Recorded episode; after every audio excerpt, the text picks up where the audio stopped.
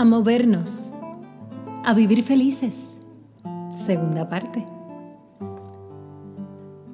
Les había narrado sobre la reunión del viernes que tuve con la gerente de recursos humanos. Les comenté que en mi corazón no guardaba esperanzas, pues se trataba de una guerra desbalanceada, el poder versus el vulgo. El siguiente sábado, en la noche, estuve ensayando con el grupo musical al que pertenecía en esos momentos. Y al despedirnos, hicimos nuestra acostumbrada rueda de oración y pedí que oraran por un milagro, por justicia laboral y liberación de la opresión en mi trabajo. No hable más detalles. Honestamente, ya estaba completamente alicaída. El grupo oró conmigo y oramos al Padre. Al siguiente martes, a las 9 de la mañana, llegó a la puerta de mi oficina un caballero que recuerdo haberlo conocido en una reunión hacía dos a tres semanas antes, pero no estaba muy al tanto de su posición. Él fue muy cortés y me dijo que era un nuevo gerente de uno de los departamentos que yo auditaba en la empresa. Él llegó muy sonriente con dos cajas vacías en sus manos. Cuando lo vi entrar con esas cajas en sus manos, mi estómago se cerró y mis ojos se abrieron un poco más de lo usual. Para mi sorpresa, ese gerente venía a ayudarme a empacar mis cosas. Me acababan de relocalizar para otro edificio, en otra oficina mucho más cómoda y en un ambiente más agradable. Desde ese mismo día, trabajaría bajo la supervisión de ese nuevo gerente. Pueden imaginarse la escena. Él fue personalmente a buscarme a mi oficina con la intención de que mi jefa no pudiese decirme ni media palabra más. Desde ese instante, la gerente de recursos humanos le prohibió a ella el mediar palabra alguna conmigo. Mi ambiente laboral cambió por completo. Año tras año, todo fue de mejor a mejor. Dios hizo justicia. Me liberó. Pero les tengo que decir algo con honestidad.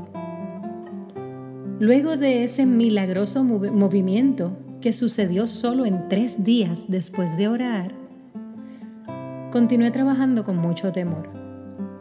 No me atreví a hablar con nadie, a pesar de que estaba en un edificio nuevo y los conocía. Mucho menos me atreví a comentar algo acerca de lo que había pasado. Meditaba cada día en el milagro y daba gracias a Dios, pero no podía sentir felicidad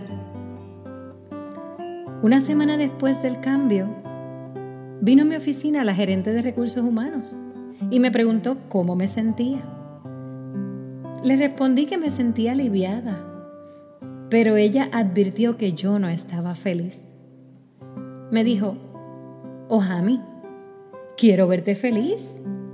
La decisión de relocalizarte fue tomada en base a las buenas recomendaciones que el personal de esta empresa me dio de tu persona me contó que luego de nuestra reunión aquel viernes, ella había entrevistado a varios gerentes de la empresa para recoger su impresión sobre mí.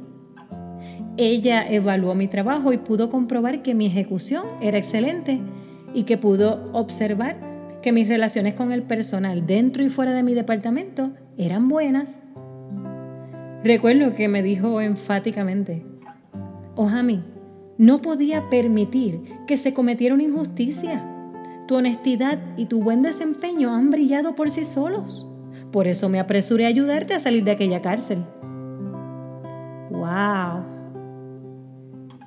Desde ese día fui verdaderamente libre y pude ver que Dios siempre estuvo orquestando las cosas para que en ese momento de prueba pudiese ser victoriosa me hizo aprender que la ciega es provechosa si la semilla es bondadosa. Él me dio la gracia ante mis colegas y ante mis superiores desde el comienzo. Desarrolló en mí el amor por servirles para que en el momento en que necesitara de ellos, ellos sacaran la cara por mí. Desde esa conversación no me canso de testificar que Dios sí escucha nuestras oraciones, hace justicia y nos libera del maltrato en el tiempo adecuado. Por eso me identifiqué con el profeta Jeremías. En la Biblia hay una lectura que dice, no obstante, hoy te libero de las cadenas que te sujetan las manos.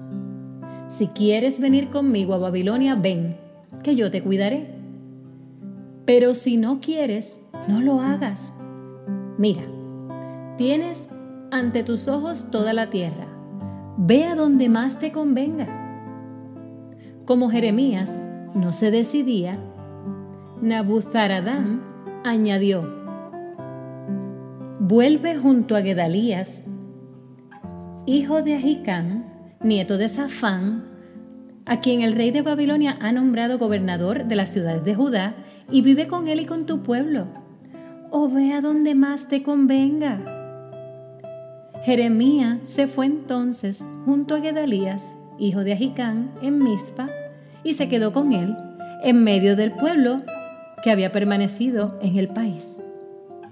Eso lo encontramos en Jeremías 40 del 2 al 6 pude entender que hay momentos de nuestra vida en que Dios nos libera y rompe las cadenas que nos amarran al sufrimiento, pero nosotros, ante el asombro de lo sobrenatural, o por la incredulidad natural provocada por el miedo que nos ha abrazado tan fuerte, nos quedamos actuando como si no fuésemos libres, nos quedamos inmóviles.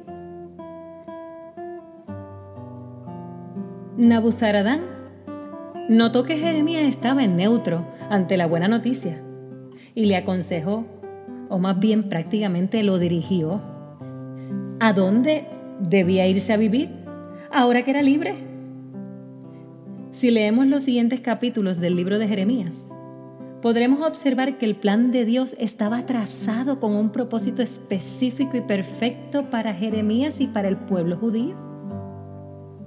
Dios utilizó a mi gerente de recursos humanos, como utilizó a Nabuzaradán, para liberarme y hacerme reaccionar que debía actuar con libertad y sentirme feliz. Caminantes al cielo. Podemos observar de cuántas cosas Dios nos ha liberado y permanecemos parados mirando o actuando como si no hubiese pasado nada. Vamos, miremos bien. Ha pasado el dolor y la tormenta. Ya estamos al otro lado, somos libres. ¿Acaso no nos damos cuenta de que hemos dejado de pensar como pensábamos antes? Podemos notar que hablamos diferente a como hablábamos antes. El Espíritu de Dios nos ha estado liberando y es importante que reconozcamos que hoy el Espíritu de Dios nos dice a través de su palabra, no obstante, hoy te libero de las cadenas que te sujetan las manos. Caminantes al cielo, vamos a movernos, vamos a vivir felices, somos libres. Sean bendecidos en extremo.